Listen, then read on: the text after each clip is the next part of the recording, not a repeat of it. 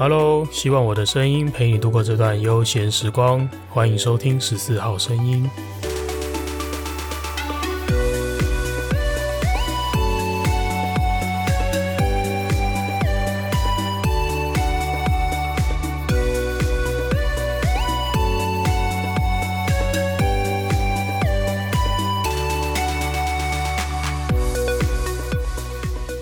嘿，又是我，到新的一集。先来聊聊前几天直播。首先，前几天是十四号声音的第一次直播。我觉得我自己对这一次的直播，应该说我本来心态就很开放，因为毕竟第一次嘛，就是一种尝试，一种学习。那我觉得不管来的人多或少，总是一个有互动、有陪伴的过程。也得到一些蛮珍贵的尝试啊，比方说，我原本计划要把直播的内容同步录音，那直播完之后可以把录音的内容剪辑成一集节目内容，那放到十四号声音上面来。那结果发现这个各种技术上的问题，最后最后这个计划是失败的。不过刚好也有。当时在直播的时候，有听众给了蛮好的建议，就是说，呃，你不一定要把这个内容用录音的录下来，因为反正你直播是有影像记录的嘛，那你不如直接把影像剪成精华就好了。而且这个精华可以放在 IG 的那个 IGTV 上面，那大家可以随时回头去观看，而且你剪成精华可以依照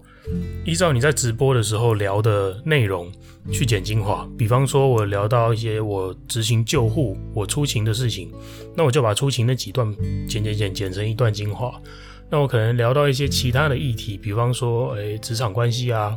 比方说，呃，救护车使用的原则啊等等，我就额外再剪出来。那每个每个内容都用标题把它分类好，那想看哪个内容就去看，你也不用也不用完整的去追我那个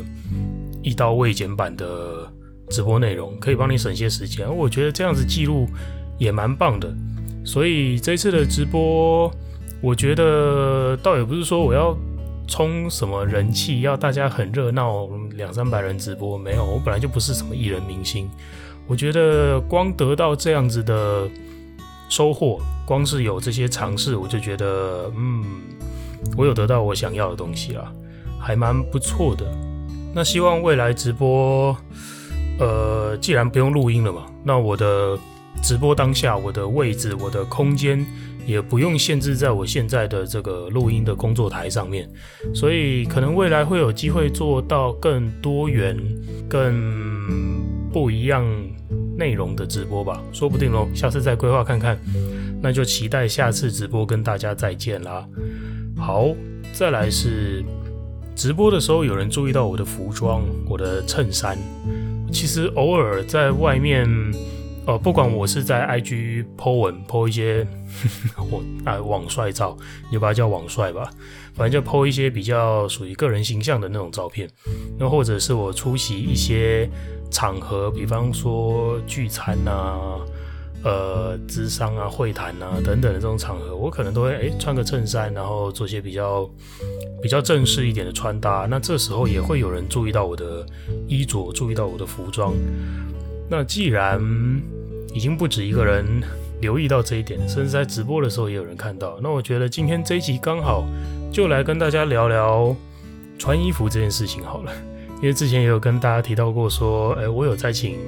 呃，形象穿搭顾问，那有机会的话，就来跟大家聊聊这个形象穿搭顾问这个消费的内容跟我自己的经验吧。好，在聊聊这个消费内容跟经验之前呢，先聊聊我自己对于穿着的看法好了。其实我以前是那种完全 完全不在乎穿着外形的。那种那种宅男呢，就是我真的只是就穿运动服，几乎都穿运动服，然后运动鞋或者拖鞋、凉鞋，因为我觉得舒服才是最大的考量啊。那时候我根本就不懂为什么有人会想要穿衬衫，为什么会有人想要打领带、系皮带什么的，就是整个让你很拘束的这种事情，我那时候不理解为什么有人会这样。然后到了，其实现在也是会。也是说穿衣的这个舒适度也是一个我在做我在挑衣服的时候很大的一个考量了。但是现在跟以前不太一样，现在是我会看场合去选择我要做什么样的穿搭。就是说，以前是没得选择了。以前是 不管怎样，你也只有运动服，你想选也没得选。可能是那种什么高中毕业的时候要一个毕业舞会，然后我那时候还没有衬衫，可以我借我爸的衬衫，然后看起来超大件，那个照片有个丑的，就好，那算是黑历史。那可能是像到了大学，呃，会开始有一些比较像是那种。稍微正式一点的场合，或者是说高中毕业谢师宴，类似这样子，你会需要穿到正式一点的衣服。可能是因为那样子，我才会去准备一套，呃，可能西装或者是衬衫、西装裤、皮鞋之类的。那我也就就只有那一套，我就不会再多买了。但是现在的话，就是我开始，我觉得随着我出社会之后了，你的生活圈开始慢慢变广了嘛。你会出席参与的场合也变得越来越多元了，所以这时候你开始会需要一些因应不同的场合，你需要一些不同的服装。那也因此，我开始注意到外表这件事情。呃，也可能我自己本身是上升天秤，天秤座男生就是会在意外表，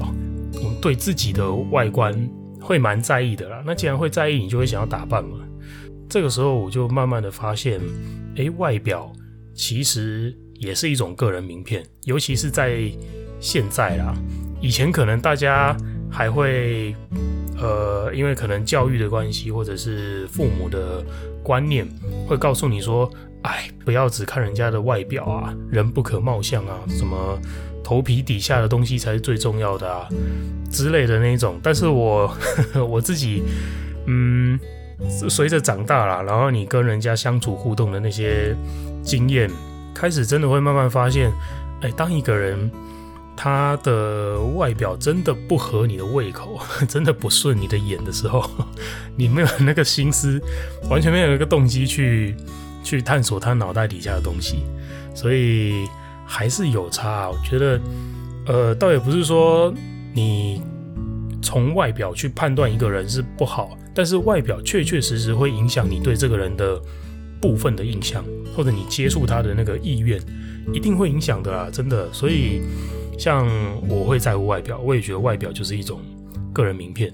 那也因为我开始在意外表这件事情，我就在机缘巧合之下，在我的脸书看到一个嗯形象穿搭顾问的广告。那也是因为这个广告开启了我的。呃，往后的这个消费的经验，然后也认识我的形象顾问这样子。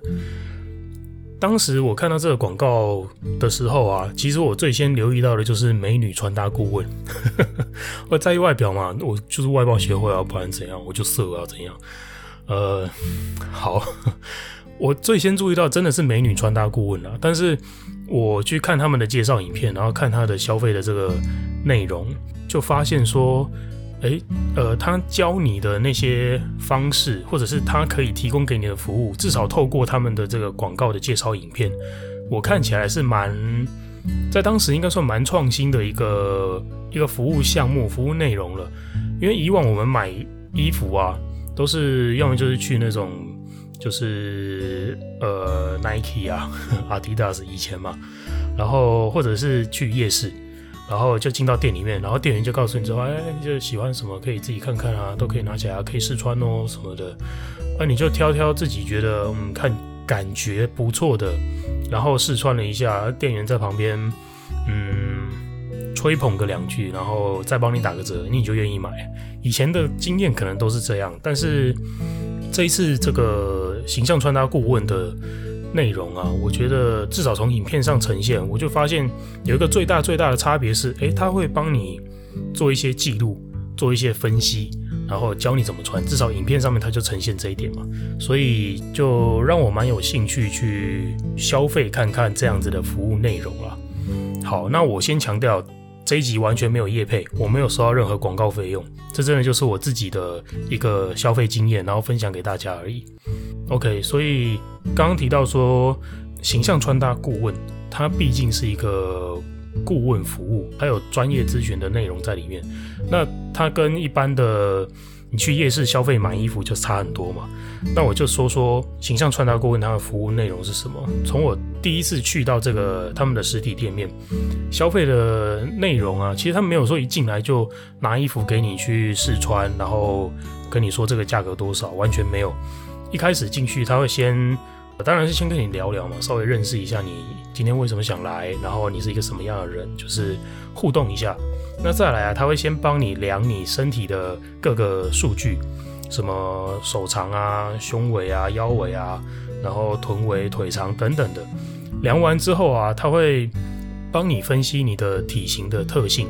因为。有些人就五五身啊，有些人就三七身啊，就是有些人手比较长，有些人屁股比较大，就是每个人体型不一样嘛，那也不可能针对不一样体型的人，你全部给他同一套穿搭，那当然就不能这个样子嘛。所以一开始分析个人的体型，我觉得这一块是真的是蛮需要的。那这当然也是我传统在呃去服饰店做消费的时候，他根本就不会帮你做这件事情，他就直接叫你试穿嘛，然后不行的话再帮你换一个 size 嘛。对，所以。光这一点我就觉得差很多了。那在当时分析完我自己的体型的时候，其实意外的发现，因为在那之前我一直都以为我自己是五五身。那那一次去量完之后，发现，哎、欸，他原来，呃，我的腿长相对于我的身体，我的腿是长的，就是说我可以，我是可以透过衣服，透过穿着，去让自己凸显自己的特点，然后隐藏自己的缺点。应该说，衣服的目的本来就是这样嘛，隐恶扬善嘛。当时这个分析其实就已经有一点让我嗯突破我自己对自己以前传统的那个认知认识。那以前我会觉得我是五五身，是因为我永远都穿运动服，然后我从来不扎衣服。那你怎么穿那么五五身嘛，对不对？好，第一个就先让你认识自己的体型。那再来啊，不会立刻就开始把衣服丢给你。这个顾问会先问你说。哎，你自己平常比较偏好的穿搭风格，跟你自己的考量是什么？你比较喜欢美式休闲呢，还是英伦绅士啊，还是什么样的风格？对，你自己比较偏好哪一种？然后再依据这样子的风格，然后去帮你做穿搭。那可能你有你也会有一些特殊的考量，就是说，哎，像我就是说我超爱衬衫，我就衬衫控。可是我穿衬衫，我又不太喜欢。我又不太喜欢花的，不太喜欢花色很多。我个人喜欢素面，但是偶尔有些花色是那种点缀的，是那种呃画龙点睛那一型的这样子的花，这样子的巧思，我就觉得我可以接受。那聊完这些考量之后，当然顾问就会比较清楚要怎么帮你选衣服，那这个时候才会开始挑衣服给你。那这个挑衣服给你啊，也不是说就是哦，衣服拿给你，然后你拿去拿去穿这样。他会告诉你说，诶，这件 Polo 衫你扣第一个扣子就好啊，袖子可以反折，衣服要扎，甚至他会告诉你，他教你怎么穿这些衣服啦。比方说衣服扎进去要稍微拉出来一点啊，怎么拉才好看？不是说扎进去拉出来一些些，要前面拉多一点，后面拉少一点，这样子才会有一个收腰的效果，或者是一些。呃，穿搭的细节，比方说长袖衬衫怎么卷，怎么卷袖子才好看，还有跟像是哦皮带，皮带的扣子，不知道大家知不知道，皮带扣子扣第三格是国际礼仪。我那时候不知道，是这个顾问告诉我才晓得。哦，原来皮带，因为他每次拿皮带给我穿，他都叫我说你穿第三格。啊，我想说我的腰就这么粗啊，我只穿到第二格，为什么你要我穿？就是为什么都强调要穿第三格？我说第三格是国际礼仪，不过你第二格也没关系啦，可能没有人会注意到。哎，那时候我才知道说，我原来有这种国际礼仪。对，这也是在当时就是这个咨询的时候，应该说在穿搭接受指导的时候得到的一些知识啊。那在穿搭的时候，他就会提醒你说，哎，这件衣服你可以搭这样子的裤子。或者这件裤子你可以搭这样的衬衫，你可以搭这样 Polo 衫。那如果你想要休闲一点，也有 T 恤，那都给你搭。而且他把衣服给你穿搭换完一套的时候，他都会提醒你说，你可以记得一下这一套的亮点是什么。比方说这一套的亮点就是，诶，你的裤子是素的，鞋子是纯白的，但是你的衬衫上面有花纹。这个衬衫就是你的亮点。如果你想要，呃，你去的场合是想要呈现一下你自己这样活泼的风格的话，这个衬衫可以这样子用，它会多给你很多你对自己的穿着，你对自己身上的这套衣服的各种认识。我觉得这些都蛮难得的啦，至少你以前去夜市买衣服根本就不会得到这些这样子的服务内容嘛。好，那全部都穿搭完之后，一套一套你都记起来什么样的感觉，穿自己身上怎么样，再来才会开始跟你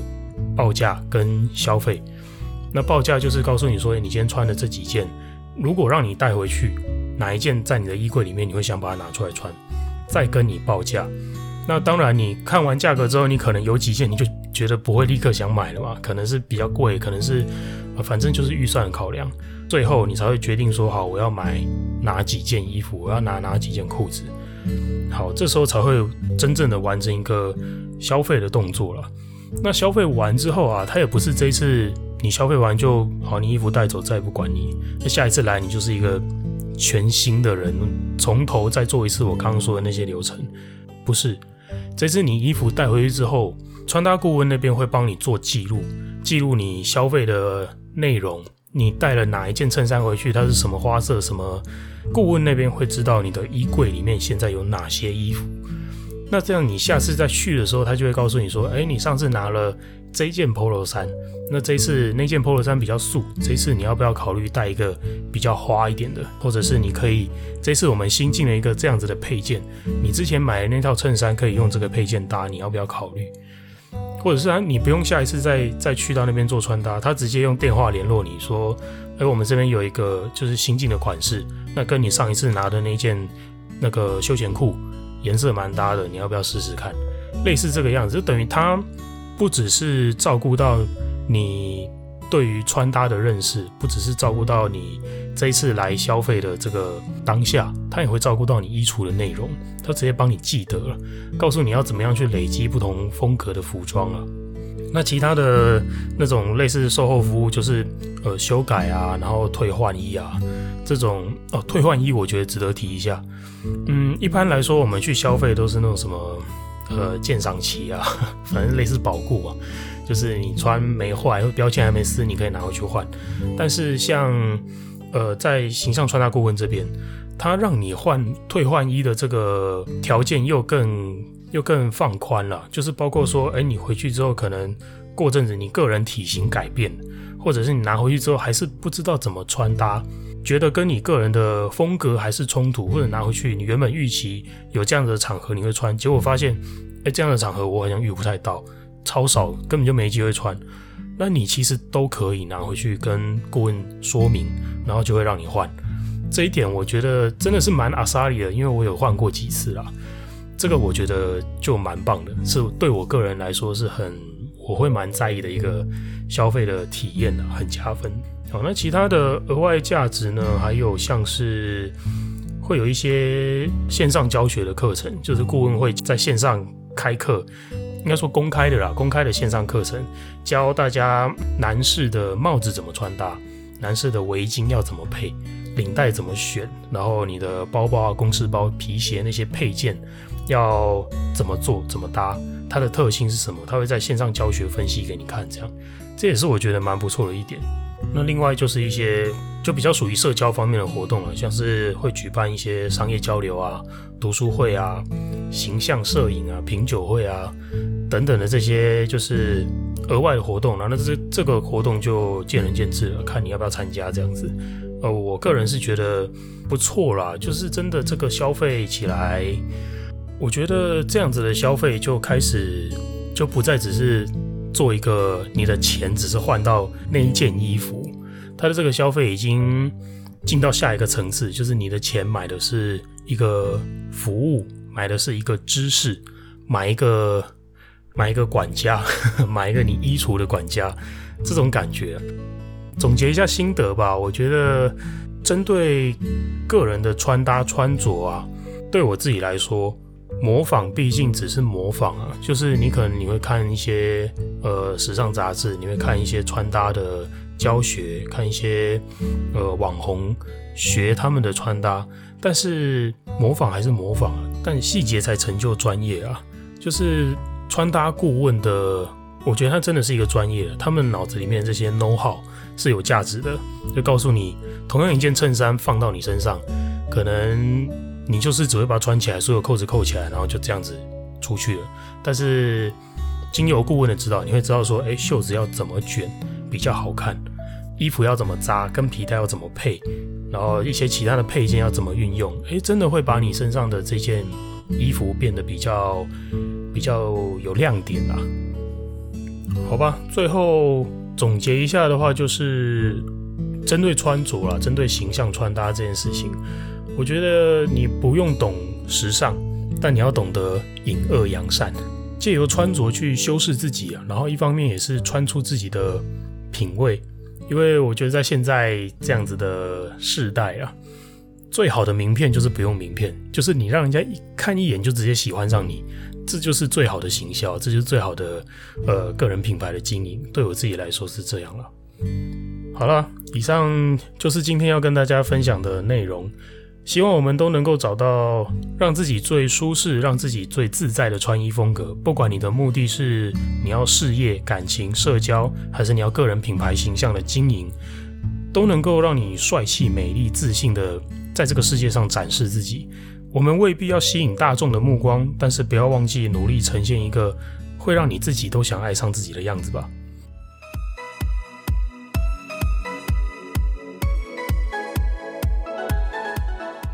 好，接下来是轻松的听众回馈时间，来读读这段时间收到的听众回馈。